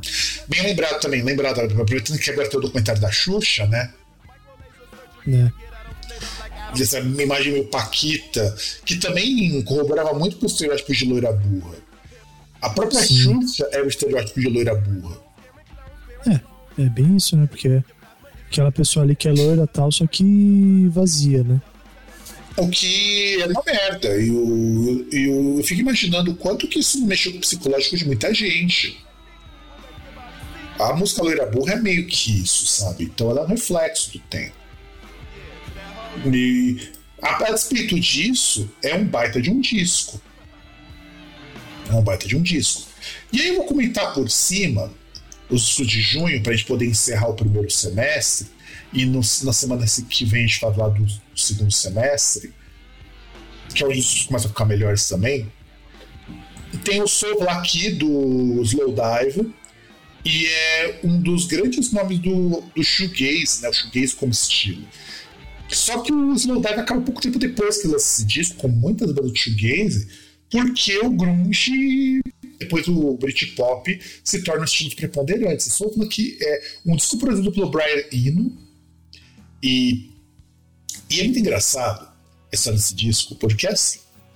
O Slowdive gravou lá o Just for a Day e fez um baita um sucesso até razoável. Entrou uma grana, e os caras foram gravar o Soul aqui, né? E os caras queriam a participação do Brian Eno. Aí você imagina, né? Pros, pros caras tudo molecão, chegar pro músico com o Brian Eno, falar, ó, eu queria, eu queria que você participasse de uma música nossa, né? O Brian Eno não, não topou. Olha, olha como isso fica mais interessante. Ele não topou. Falou que não, não quis topar ele, beleza. Mas eu produzo isso de vocês. Pô, o cara chamou ele para participar de uma música e conseguiu ele como produtor. E eu acho que é um ganho muito maior. Porque aí você tinha um disco com a assinatura do Brian Eno. E aí, tanto que o Sovlak tem, tem uma música, inclusive, inspirada no, na música do Brian Eno, que é a Sovlak Space Station, que tem essa coisa meio atmosférico, meio ambiente. E essa história, eu achei as histórias mais curiosas. Os caras queriam uma participação e ganhar um produtor. E é um baita de um disco, cara. É muito foda. Mas na época o pessoal deu uma banana. O, o Burt Mobile lança o Party Mouth, que é o primeiro disco do movimento, que pode ser ou pelo menos um dos primeiros, um dos mais importantes, do Riot Girl, que é um movimento punk que eu, eu achava muito foda quando eu era mais novo, quando comecei a tomar mais contato com punk, porque todo estilo de, de música ligado ao rock tem problema com mulheres. Nós sabemos disso. Não é diferente com o rock, não é diferente com o metal. E o punk que dizia, nossa, sou contra o sistema, não sei o quê, você não tinha ninguém falando nada dos problemas de mulher. Inclusive, os caras eram bem machistão nessas bandas punk. Aí surgiu as minas do Bike Kill, do Brand Mobile, e falaram: não, vamos, vamos mudar um pouco isso, porra. E aí surgiu o Riot Girl, que é aquele movimento de moças no estilo do it yourself que decidiram que elas iam arregaçar as mãos e falaram: não, vamos falar dos nossos problemas. Já que nenhum homem vai se compadecer deles, a gente tem que bater contra esse machismo. E aí veio o Party Mouth, que é um dos discos mais fortes nesse começo do Riot Girl. Aí o Tears lança Elemental, que é um disco ok. O Jamiroquai lança o primeiro disco deles, o Emergence on Planet Earth, e foi muito bem recebido, mas ainda não era o grande disco do Jamiroquai. E o Jamiroquai, que é o cara que tem uma porrada de estilos, é, eu acho que ser músico do Jamiroquai deve ser difícil. Tanta coisa que tem ali. O The Verve lança o primeiro disco também, só que é o The Verve tocando música psicodélica. Para quem escutou o o, o, Sweet Bitter Symphony, não consegue nem imaginar o que é o Verve tocando música psicodélica. É muito diferente. É muito, muito, muito, muito diferente. Tanto que a Storm in Heaven é um baita disco psicodélico foda. Aí temos Covenant, que é o terceiro disco do Morbid Angel lançado pela Earache, e é um dos meus discos favoritos de death metal, porque é o primeiro disco de death metal que tem letras mais sombrias, sonoridade mais sombria, diferente do que o Morbid tinha estabelecido nos primeiros discos e diferente do que o Death tinha estabelecido nos primeiros discos. É um disco sombrio pra caramba, é muito bom. E eu sei que você gosta do Death, eu recomendo que você devia escutar também esse disco do Morbid Angel, Covenant. Ele é muito bom. Ele é muito, muito, muito bom. E ele é o disco mais complexo do Morbid Angel. É, e é um dos discos de death metal mais foda. O Billy Idol lança o Cyberpunk, que é o disco de punk com música eletrônica do Billy Idol. E que eu acho meio chato esse disco, cara. Você já escutou esse, o Cyberpunk do Billy Idol? Não. Eu acho ele chato. Chato, chato, chato, chato, chato, chato. E chegamos no último disco também, o meu favorito. Individual Sound Patterns do Death. Que até tá rolando aqui de fundo agora. The Philosopher. E esse eu quero que você fale um pouco, César. Ah, cara, assim, não é o meu disco favorito, tem. Mas tem muitas músicas assim que são fora de série, sabe? The Philosopher, Destiny também, é, Jealousy também, sabe? Ô, oh, Jealousy é do caralho, mano. Eu tenho esse disco triplo do Individual Fall Patterns aqui em casa. já falei algumas vezes. É, para mim, cara, é, é, o melhor disco do Death. Para mim é o melhor disco. Muito superior ao Human, muito superior ao Leprosy, só não é tecnicamente superior ao Sound of Perseverance. É que pra ah. mim é o favorito. Até a, até a capa também é. É, é que pra mim o Sounds of Perseverance é o pacote completo. É desde a capa até as músicas não, ali são, são Não, a capa é muito foda do, do Sound of Perseverance. Mas assim, é. cara. É, o que tem a, as melhores músicas do Death estão todas nesse disco. É, todas, cara, sem exceção. Até porque, assim, o, eu gosto muito do Sound of Perseverance, puta, que não é um disco do Death, é um disco do Control Denied com outro nome. E é por isso que eu, meio que excluo muitas vezes o Sound of Perseverance, porque não é um disco do Death. Um disco do Death. E eu sei que você curte muito o Sound of Perseverance por causa das partes com violão. Também. Cara, a, a, introdução que o cara faz com esse disco com. Todas as músicas aqui são músicas muito foda. Todas, todas, todas, todas. Você tem aqui Overactive Imagination, que começa num riffzão pedrada. O Jealous, Jealous que não tem comentário. E ela ao vivo é muito estranha, cara, porque os caras não conseguem tocar direito Jealous ao vivo. Pelo menos não no CD que vem junto ao vivo, sabe? É, é meio estranho Jealous ao vivo. Trapped in a Corner, Mentally Blind. Mentally Blind é, puta, é uma das músicas com a parte de bateria mais fodida do Death. É a parte de bateria assim, a bateria come pesado ali. O. O. O Jenny Hogan, ele. Porra, mano. Ele. Ele senta, senta o braço ali. É foda, é foda, foda, foda, foda. Mas, claro, claro que o grande clássico desse disco é The Philosopher. Com certeza The Philosopher. E reza a lenda que essa música, na verdade, é uma troca de farpas dele com o Paul Masvidal, do, do. Porque o que acontece? Qual que é a lenda, né? Não sei se isso é verdade, mas tem a lenda que é o seguinte. O Paul Masvidal, ele gravou o Human, né, o disco anterior. Ele fez as guitarras e logo saiu e voltou pro Cynic, porque ele tretou feio com o Chuck. Tretou feio, filho. E reza a lenda que o Paul Masvidal ele tava com medo de sair do armário. E sabe aquele cara que, que, tá, que tá com o cu piscando igual o alerta de um carro mas não admite que, que tá com vontade de, de outro macho. Uhum. E, e, o Chuck Scully sempre foi muito aberto para essas questões. Tanto que eu até estimo que hoje, se o Chuck estivesse vivo, ele ia estar tá fazendo Black Lives Matter, ia estar tá com bandeira da Queens na guitarra. Porque, porque é muito, muito a característica do Chuck. E ele meio que alfineta, alfinetaria isso no The Philosopher, falando que ele fica que o Thomas Vidal fica criticando a sexualidade dos outros, enquanto todo mundo vê que, que o negócio dele é outro.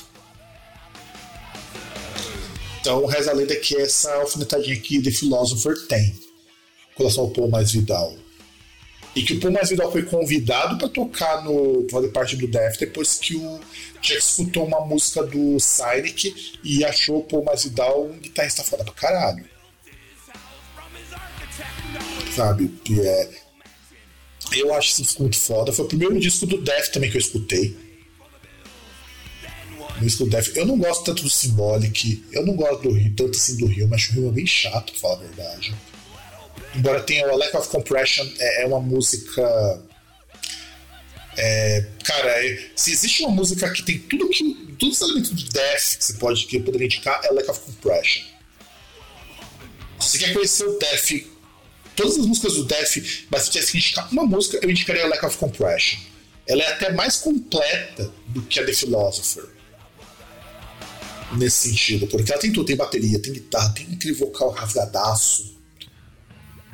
É, Mas para conhecer o Def, eu acho que Individual Patterns é, é, aquele disco que fala mais do Def até do que os, os discos que saíram depois, o Symbolic e o Sound of Perseverance. Bom, e é isso. A gente aqui paramos em junho, né? Porque nós já estamos aqui com quase duas horas de gravação. Que se foda na hora de tentar encaixar isso daqui não ficar tão longo. E os outros recados de sempre. Você pode acessar o groundcast.com.br, contato arroba groundcast para entregar comigo, groundcast nas redes sociais, exceto no Instagram, que é, que é Groundcast Brasil. Talvez, se eu criar coragem, eu entre no Blue Sky, já que o X, o antigo Facebook, está cada dia mais igual que era antes. Hum? Antigo Twitter. É, na verdade ele continua com o Twitter, mas enfim, é o Elon Musk sendo Elon Musk. É, sendo um roubado. Não, e, e assim, é, é, ele mudou, mudou a identidade visual, mudou lá e o site continua uma bosta. Então. Uhum. É, é o site da saúde mental, como a gente diz. Lá onde as coisas mais desprezíveis viram pauta e problematização. Como agora, eu, eu no quarto do programa esqueci. Esqueci. É, é, existe um motivo para qual você, cara amigo, cara amigo, cara amigo principalmente, porque isso daqui é para é, é os machos que escutam a gente. Tipo, por que, que você não consegue um encontro? Por que você está assim como eu e o César está solteiro o tempo todo? Porque o nível de exigência para relacionamento. Já que tá a inclusive, pra gente falar isso daí, dar uma cisada e ver se ela concorda com isso, né? Porque em, tempos em tempos fala do problema do homem hétero, é isso. É, o Twitter coloca assim. Tem coisa até que fazem sentido quando coloca, mas ó, segundo o Twitter, o que, que já surgiu que não serve para primeiro encontro, para ter relacionamento? Homens que convidam para tomar açaí, que, que saem no encontro com camiseta de time, que demonstram sentimentos, que são pobres, que não demonstram sentimentos, que chamam para ir pra pizzaria. E agora surgiu que. que agora surgiram dois, mas, dois tipos que não pode ser de nenhum. Você não pode convidar a moça para ir pra tua casa para comer um risoto. Porque agora virou o homem risoteiro, que é terrível. Porque o cara fala que antes de cozinha e vai fazer um risoto. E, e, e, hoje também vi uma outra categoria que não pode fazer risoto, mas também não pode fazer estrogonofe. O cara fala o cara fala pra botar a manja de cozinha e faz estrogonofe, e aí tá errado o cara fazer. Tá difícil, cara. Daqui a pouco vai ter que é, pedir pra, pra poder pegar uma mina dessa, deve ter que pedir, vai ter que fazer o quê? Vai ter que ter três estrelas Michelin? Tem que ter buceta. É, também, também. Mas isso não é garantia ainda. Haja visto a questão dos homens trans, né? Então nem isso é, vai ter muita garantia. Mas sei lá, cara, eu acho foda isso. Porque eu entendo que as mulheres fiquem mais exigentes, até para sair um pouco daquela coisa de que só o homem exige e forte com a cabeça delas. As exigências são, meio, são, meio, são muito absurdas. Mas, bicho, você não pode fazer nada para as pessoas. Você não pode fazer um risoto, você não pode fazer um estrogonofe não pode comer um açaí. Açaí é caro, gente. Exceto se você for do norte e do nordeste, que onde açaí é realmente muito barato, aqui açaí é caro para você comprar. Não é, César? Cara, açaí, não faço ideia. Açaí é caro. Açaí você não gasta menos de 15 conto num potinho pequeno. Para comer algo que é processado com xarope de guaraná e tem gosto de terra. E que para você disfarçar e dizer que você gosta, você lota de leitinho, de chocolate. Eu acho uma bosta, eu prefiro comer puro. Não gosto, não. E é isso, cara. Agora a rede social do Twitter tá uma sensação desse nível. Mas tudo bem, faz parte. O Groundcast também está ali no Twitter, eu só preciso ver uma forma de melhorar a comunicação nossa, porque infelizmente agora graças ao senhor Elon Musk, eu não consigo compartilhar automaticamente os posts no Twitter. Então, se você está escutando nosso podcast, né, eu peço um favorzinho.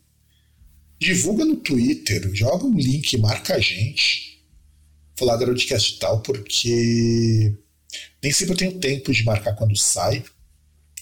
E é isso, gente. Um grande abraço para todo mundo e nos vemos no próximo programa.